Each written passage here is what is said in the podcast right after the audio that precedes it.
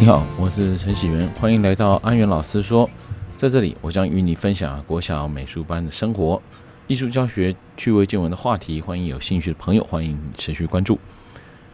呃，很久又一阵子没有录音了哈。那当然，我相信其实我自己就我自己听的呃方式而言啊，我也不是呃每天都就是一次就是很长期的这样追踪哦，密切追踪，可能就是一阵子啊，就是一口气听。所以虽然说我们录的时间是。可能就是有有有它的时间进度性啊，但是可能听的人呢，并不会有这样的想法。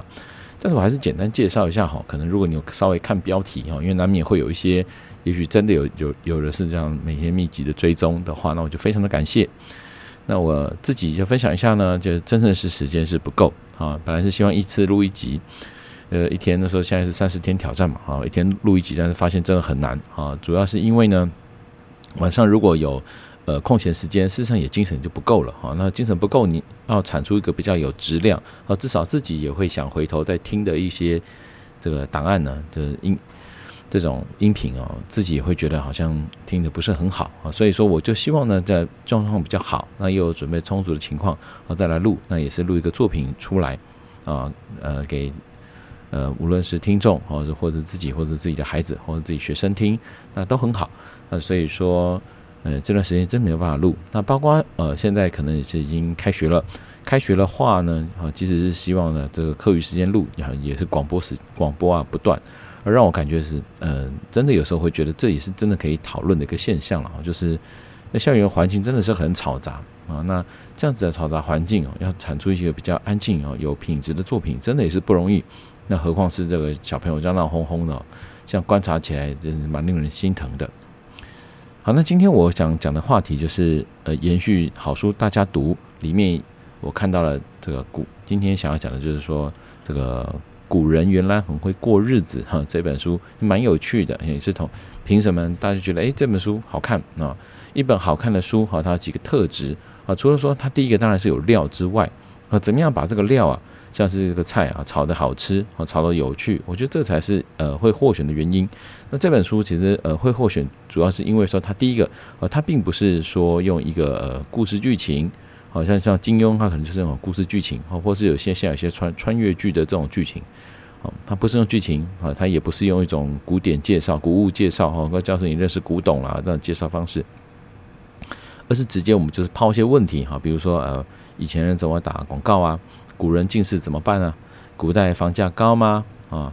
那古代人怎么洗脸啊？好，各式各样这种问题啊，就连我们现在生活中会遇到的问题，那古人是怎么解决的呢？好，这些题目我们就直接直球的对决。那来看看呢，他们怎么解决这个问题？所以我今天就讲几个啊，我觉得蛮有趣的内容。好，比如说第一个，他讲到的是洗澡的地方，洗澡的哈。那洗澡其实古代人是用呃猪的胰脏，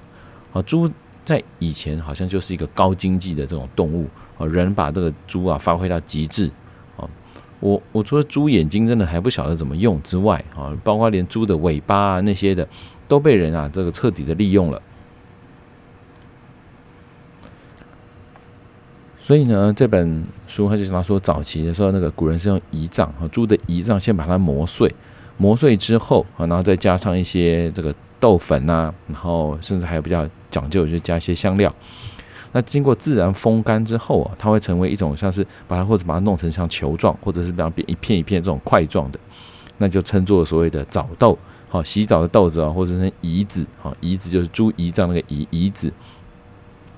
那甚至以前那个笑话就是说，因为这个呃早期刚出来这个澡豆呢，它当然就是弄弄得像豆子比较讲究哈，比较讲究，人家会把它磨像豆子漂亮的豆子的形状，要加一些香香料就很香。好，那所以以前好像就是一个一个比较穷书生啊，他就等入赘到一个大户人家。那这个女孩子呢，啊，从从小的家庭环境就非常好。然后在厕所的时候啊，这个侍女啊，就以前的侍女就服侍她的这个这个呃那个女生啊，就给这个呃新郎官啊，那就是一个枣豆，还有这个两个干枣子啊，干枣子是塞鼻孔用的哈。那以前好像在这个呃下水道系统，就是在这个排。嗯，上厕所的地方呢，好像还是没有一个很好的解决哈。那时候还是毕竟就是比较臭，茅坑，有点类似现在印度就认为说啊，这不洁哈，不是很干净，把厕所放在家里不干净，所以都放在外面，然后那个卫生环呃环境都不是很好啊。那所以那时候那个人他以为说哇，这个有钱人家啊，竟然连上厕所都有这么这么临时哦，所以他就看拿着这个干枣子就吃，哈，枣豆就把它吃下去，好，弄得这旁边的侍女啊咯咯咯咯笑。当然也可能他也也不一定有事了哈，一来就是因为以前人真的也没什么农药哈，顶多就是大便寄生虫之类的东西，啊，就是大概就这样吃一吃哈，嗯，就不了了之。那当然，其实以前的人对这个科学观念哦也不是很好，我就就题外话就讲到说，为什么以前人。我上课讲到这个色彩学啊，就讲到说，为什么以前这个红色啊，为什么这个大户人家的这个女孩子呢，总是这英年早逝啊？这是也是有原因的。我看，嗯，这个就留到下次有机会再来讲好了。好，那反正这个枣豆呢，就如同今天的肥皂啊。那后来连到这个呃，好像听说在这个清清朝末年呢，那时候战争的频传，甚至是呃，这个已经目前呃。这个已经已经现代化的社会啊，还听说那时候在文化大革命时期啊，很多人没有在大陆那边啊，就是物资缺乏嘛，啊，还是很多人用这个胰子，啊，用这猪的胰脏来做成这个肥皂啊，去污效果听说不错。好，那再来呢，讲到说近近视的问题，我印象一直很深哦，因为像我自己也是有近视，那近视的话脱掉眼镜，那真的不是一个人哦可以想可以可以很舒适的这种生活方式，几乎是看不到。那当然，以前的社会可能没有那么多的这种，呃，会会造成这种，比如说通车啦，像以前是坐车哈，造成这近视。以前可能没有太大那种坐车问题，但是以前那些读书人哦，你要背书，那加上又没有好的电灯哈，光线不足，所以看那些古 古人哈，比如说什么呃那些呃，等等于是汉朝以前或者什么那那些人的眼睛啊都是凤眼，然后旁边好多好多好多的这种皱褶，眼睛旁边的皱褶。所以可想而知，那时候他的眼睛肯肯定是黑黑的，而且是一直眯眼睛，一直眯眼睛，应该是几乎看不见对方的状态啊。就是那种以前的人近视非常严重啊，加上老花都没有任何矫正的这个方式，也真的是蛮可怜的。那后来呢，可能这从西方那边啊开始传回来这种镜片的东西的时候，乾隆就收集很多副。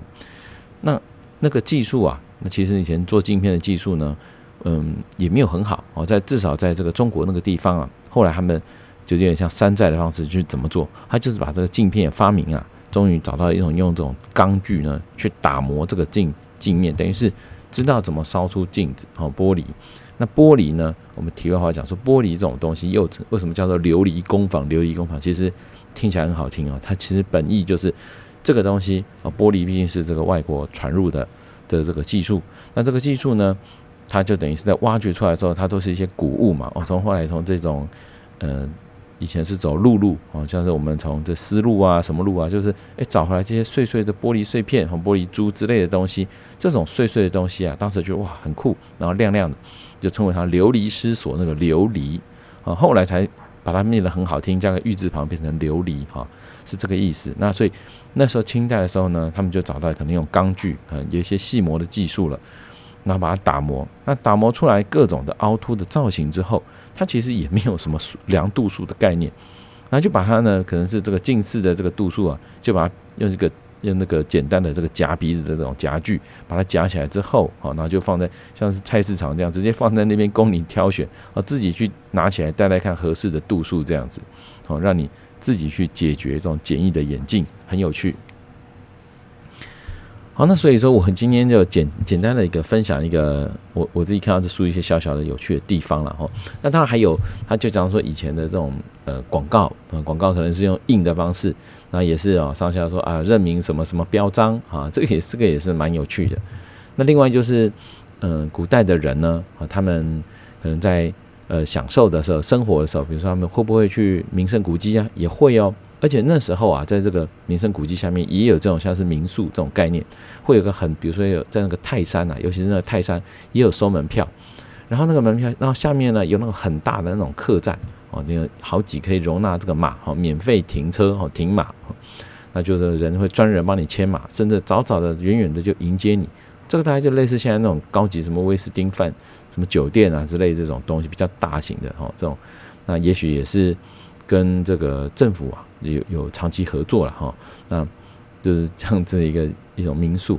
所以说这我我自己这样看完，真的是觉得蛮有趣的哈。继上次呢，我们讲到这大英博物馆，以前人在看画的时候，这西方艺术的看画是一个这种动态，呃，静态的；但东方看画是一种动态的，啊，就是不断的翻阅。那包括我们这是以前人啊，也有行万里路，那有各式各样的行万里路的方式。好，比如说你是商会的人，你可能方式呢就是不太一样。那也有这种行脚的，哦，那看你的财力哦，决定你的呃呃走路方式。不过最多的呢是用船，哈，以前是坐船。因为坐船是最方便，第一可能就是船船就很可以自己掌控那个流程嘛，好，流上流下这样子。那陆路上面呢，可能而且船就有就近的这个，等于是呢船本身就是一个可以住宿的地方，所以以前很多人的旅游啊都是靠船，因此很多的诗集里面。就很多以这个船啊，到什么到客船啊什么的这种船啊，轻舟已过过万重山啊，都是以船行啊当成是主要交通方式，这也是这个原因啊。因为住宿以前，毕竟这住宿啊啊到到各地的这个方式呢总是不太一样。听说以前治安也没有那么好啊，甚至还有老虎呢。好，所以就看完这本书的时候，我觉得很有趣，就是分享几个很有趣的点啊，就是说，如果我们现在啊，你再回到这个古代的话呢，你愿不愿意？其实我相信大家当然是不愿意了哈。现在可能就是随时我们热，我们可以开个冷气啊，嗯，甚至呢吹电风扇，冷呢还有暖炉。可是呢，换个角度想，就是说，嗯，我们要我们回到十年前啊，可能都不愿意。包括那时候的手机啊，可能规格也比较差啊。那那时候。也不像现在很多东西，连 Google 现在连打着搜寻啊，都是智慧型，它 AI 帮你找哦，所以你随便打个模糊的搜寻，它都可以保障找到你要的东西。可是换个角度想呢，现在生活或许你觉得很满意啊，那但是如果现在生活，我们假设以去想象一下，都要到二十年后哦或三十年后的生活，我们再回头看，哇，现在的生活也许啊，这个跟未来比起来，好像又差了一些，对不对？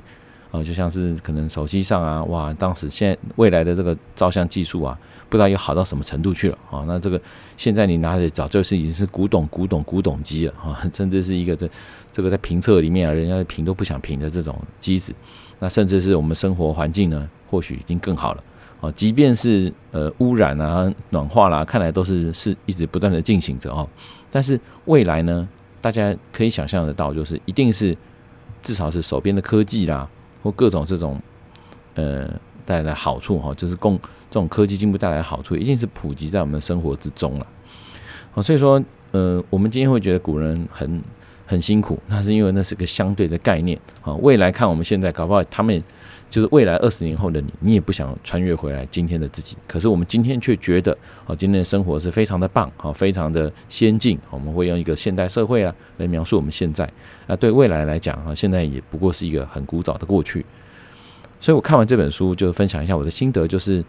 真的，我们说古人很会很会过日子哦，就是其实在那当下他没有选择，他用的已经是当已经是最高科技的东西啊。那我想那个那种满足其实是很很过瘾的，尤其是呃在古人那个时期，如果你相对是一个中上阶层的人人啊的生活，应该是不会太差。那当然，在评审的过程中，哈，有一个这个建中历史老师也分享了很有趣的观念，就关就这个知识啊，就说其实宋朝啊，真的是一个非常了不起的一个朝代。很多朝代里面啊，这宋朝非非常的辉煌，因为宋朝呢是一个当时这破了一亿人口哦，在当时是一个不可很经很不得了的事情。然后，所以因为人一多，所以诞生了非常多的东西哦，比如说呃这个。夜市啦，或各式各样的这种生活模式哦，这种人人开始享乐，非常的快乐的，基本上在宋朝这个时候就是很普及。哦，唐朝好像还没有到这么的这么的辉煌哦，在宋朝的时候真的是，所以他是一个呃，怎么讲？据老那个老师是说，黄老师啊，黄春木老师是说，那个时虽然说这个唐朝大哇，前面人这个很多唐诗啊各方面，可是宋朝是一个一直一个被忽略掉，但它事实上是个非常。精彩的一段这个人的人文的历史哈，那有机会呢，也许我再学习一下，也可以跟大家分享。好，那反正呢，就是讲到说，看看古人，想想自己，会觉得，哎，其实古人真的很会过日子，哎，就是在我们可以享受到、可以所用到的一些资源里面呢，大家还是啊，在里面有很多的悲欢离合啊，尽情的过自己想过的日子。那我觉得这真的是一件很有趣的事情，所以。看看古人，好，想想自己。我觉得我们现在的科技呢，也很值得珍惜。至少活在当下是件很快的事情。好，那今天呢，这个录音的过程啊，不断的被打扰，那只是因为透过这个剪片、剪音乐的关系呢，可以让他看至少比较完整的呈现。可能未来呃，在一段时间啊，真的是除非呃很有中间的空档，我可能才会在录音。那不然这样一直被干扰啊，是有点有点 辛苦的，而且呃会有一些事情呢，觉得应该要先去做。那所以说，如果你真的觉得在就是在收听过程觉得有些帮助啦，或是觉得很有乐趣，也欢迎你就是可以透过这个 Apple 的这个 Podcast 这个系统啊，给我一些呃五星好评啊，或者是一些留言，让我更有动力啊做下去。希望我也提供给你更多很有趣的呃新观点。还有一些不错的知识，那我们今天就聊到这边。我是阿元老师，我们下次再见喽，拜拜。